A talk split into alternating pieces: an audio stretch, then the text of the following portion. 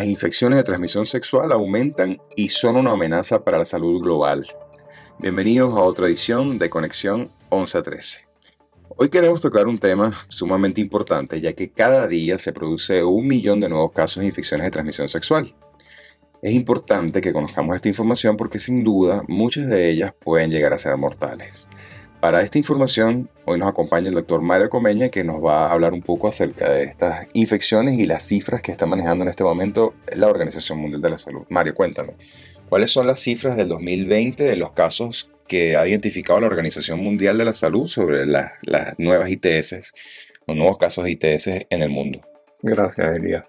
Sí, los datos que fueron emanados por la Organización Mundial de la Salud para el año 2020 dice que se produjeron 374 millones de casos solamente de las cuatro ITS que son más frecuentes y adicionalmente que son las curables, como es el caso de sífilis, gonorrea, clamidia y tricomoniasis genital o genital. Eso es un número bastante, bastante elevado. Y esta incidencia de estas enfermedades han venido aumentando, sobre todo con un énfasis que tenemos mucha preocupación, es el caso de la sífilis durante el embarazo, eh, que ha llegado a producir más de 200.000 muertes fetales y neonatales solamente en el año 2016. Además, se estima que existen más de 500 millones de personas que conviven con el virus, de con el virus del herpes, sobre todo herpes genital, y que el virus del papiloma humano ha sido responsable para el año 2020 de por lo menos 604.000 casos de cáncer de cuello uterino, con la consiguiente muerte en 342.000 mujeres que fueron producidas directamente por este tumor. Y el número de casos de muertes, porque evidentemente el, que conocemos inmediatamente como una infección de transmisión sexual, que directamente está relacionado con el, con el cáncer, es el BPH, pero hay una cifra directa de cuál es el número de, de, muertes relacionadas con ITS en el año. Sí, ellos hablan de 2.3 millones de muertes al año. Eso es un número bastante elevado. Y a veces alarmante. y eso es alarmante. Y usualmente uno no lo pensaría, uno piensa que las infecciones de transmisión sexual usualmente vienen, se tratan y ya. Pero fíjense que pueden producir una mortalidad bastante, bastante elevada. Cuéntame de los casos de resistencia a los, a los antibióticos que se ha escuchado últimamente mucho en, en el tema de ITS. Algo de lo que se ha hablado mucho a nivel mundial es el hecho de la resistencia a los antibióticos por la Neisseria gonorrea y por el micoplasma genital. En el caso de la gonorrea, fíjense el caso de que los antibióticos que normalmente se utilizan para el año 2015, la resistencia era del 0.1%. Y ya para el año 2018 llegó hasta un 30%. Ese ascenso es sumamente alarmante. Además existen otros, otras situaciones sobre otras enfermedades que no son directamente ITS, pero que también se pueden transmitir por, por esta vía, como es el aumento de los casos de hepatitis A a nivel del mundo, de Zika, de ébola y otra vez del linfogranuloma venéreo que es producido por una bacteria con unas lesiones a nivel de los ganglios linfáticos. Y suponemos que por lo menos estos casos, estos últimos, está sucediendo en los países, sobre todo países pobres, países que viven con ingresos bajos y medios, ¿correcto? Sí, de hecho todas estas enfermedades son indicadores de pobreza. Ahora bien, Después de la pandemia, durante la pandemia, hubo un incremento también de todas estas ITS. Y una de las, de la, evidentemente esto es más frecuente en los países de ingresos medios o bajos, pero también se vieron afectados los países de, ingresos medios y altos.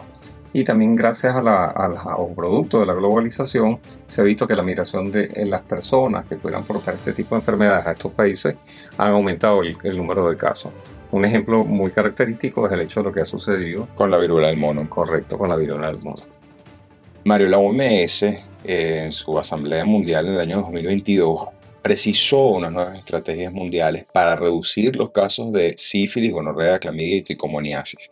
Cuéntanos un poco acerca de esta estrategia. ¿Qué es lo que espera, con las cifras que espera o, aspira más bien la, la OMS en el mundo? Sí, esto se habló sobre, en esta reunión en mayo del 2022 y está claro que lo que hay es que, uno, hacer mayor diagnóstico, aumentar el número de pruebas de cribaje, mejorar los sistemas de atención y las clínicas de atención para las infecciones de transmisión sexual y poner énfasis sobre todo en esas poblaciones que son un poco más vulnerables. En este caso, personas que están más a riesgo y las mujeres embarazadas. Sin duda tenemos nuevas estrategias hoy de prevención, como en el caso de PrEP, pero también entiendo que PrEP ha sido, por otro lado, un problema para otras ITS, porque evidentemente las personas que están bajo PrEP no se están cuidando con otros métodos, como por ejemplo el uso del condón. Ha habido seguramente un incremento de otras ITS. ¿Tienes más o menos que ha manejado la información de la OMS respecto a esto? Sí, hay informes de la OMS donde dicen que, o eh, donde los datos emanados hablan de que hay un aumento en el número de infecciones por eh, sífilis, clamidia, eh, gonorrea. Fíjense que si comparamos en, en, las poblaciones de hombres que tienen sexo con hombres, incluso en poblaciones que están recibiendo PrEP, con la población general vemos que hay una diferencia bastante notable. En el caso por lo menos de los hombres que tienen sexo con hombres y estos que están en PrEP, vemos valores de, de 12% de casos de gonorrea, 11% de clamidia y 5% de sífilis eh, activa. Si las comparamos, que son muchísimo más bajas con las de la población general. en el caso de mujeres. antes de pasar al caso de mujeres, Elías, tenemos que trabajar mucho con el tema, a veces por el hecho de estar la persona en PrEP, independientemente que puede tener una mayor eh, posibilidad de tener otras infecciones de transmisión sexual, pero el hacer PrEP y hacerlo bien, haciéndole los exámenes para dejarte de otras ITS trimestralmente, eso hace que se puedan captar el mayor número de infecciones de transmisión sexual y poder tratar no solamente a las personas que están con, con, con este sistema de prevención, sino también a sus parejas. Claro que en este caso sería un nuevo diagnóstico y a la vez le estás dando tratamiento, lo cual les vas a evitar que continúen las infecciones a terceros. Sí, un poco la idea de interactuar en este sentido es que la gente cree que le estamos dando PrEP, ok, vamos a bajar la incidencia de, de VIH, pero vamos a aumentar la otra. Pero también si se hace un buen seguimiento, también se va a poder a través de esta estrategia aumentar el diagnóstico de otras ITS y también tratar a sus parejas. Correcto. Ahora me debías la pregunta anterior. Me hablaste de las cifras de los hombres que tienen sexo con hombres que estaban bajo PrEP y, no PrEP y me diste la comparación en cuanto a los hombres que no tienen sexo con hombres, pero no me hablaste del caso de las mujeres. ¿Cómo es el, el caso de las infecciones en mujeres que están con PrEP? Sí, fíjate que datos hay pocos, los datos que hay son sobre todo de África, sobre todo en África Oriental y la, región subsahariana, y vemos más o menos lo mismo. La, incidencia que tienen las mujeres que están en PrEP es un poco mayor si las comparamos con, con población general. Estamos hablando de unos valores bastante elevados que están entre el 4 y 10% para gonorrea y del 12 al 30% para clamidia. Son números bastante elevados sí, la comparación sin duda es grandísima. Ahora bien, la OMS ha establecido estos, estos planes, estos proyectos para la monitorización de estas personas. Eso sin duda está sucediendo en los países de ingresos altos y medios y ha pasado desde hace mucho tiempo, pero el problema continúa en los países de ingresos bajos, en, el subdesarrollo, en los países del tercer mundo. ¿Qué podemos hacer para que, que esto cambie? ¿Tienes, no sé, alguna idea para, para poder mejorar estas estrategias? Sí, bueno, mejorar la atención, crear estas clínicas de, específicamente para el tratamiento, diagnóstico y tratamiento de infecciones de transmisión sexual. Y evidentemente eso va a ayudar un poco lo que se ha establecido a través de la Organización Mundial de la Salud. Dentro de ocho años, Mario, o sea que para el 2030 se espera acabar a nivel global con el SIDA, las hepatitis virales y las infecciones en transmisión sexual.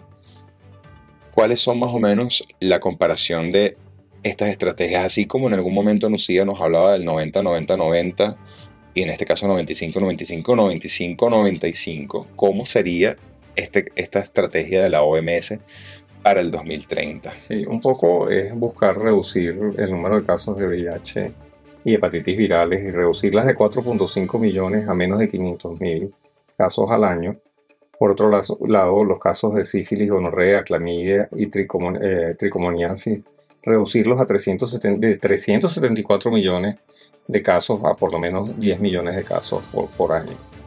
Igualmente, este, eliminar la transmisión vertical. En la actualidad solamente existen 15 países que han logrado la meta de 100% de, de cero transmisión vertical. cero transmisión vertical y aumentar esto a 100 países como mínimo. Esos son los objetivos. Y la gran preocupación que siempre hemos tenido es disminuir los, los casos de cáncer de cuello uterino de una cifra de 1.2 millones, por lo menos bajarlo un poco más de la mitad, de 700 mil. Pero lo más importante es reducir la mortalidad o las muertes relacionadas con estas infecciones de transmisión sexual de 2.3 millones al año a por lo menos un millón de fallecimientos por año.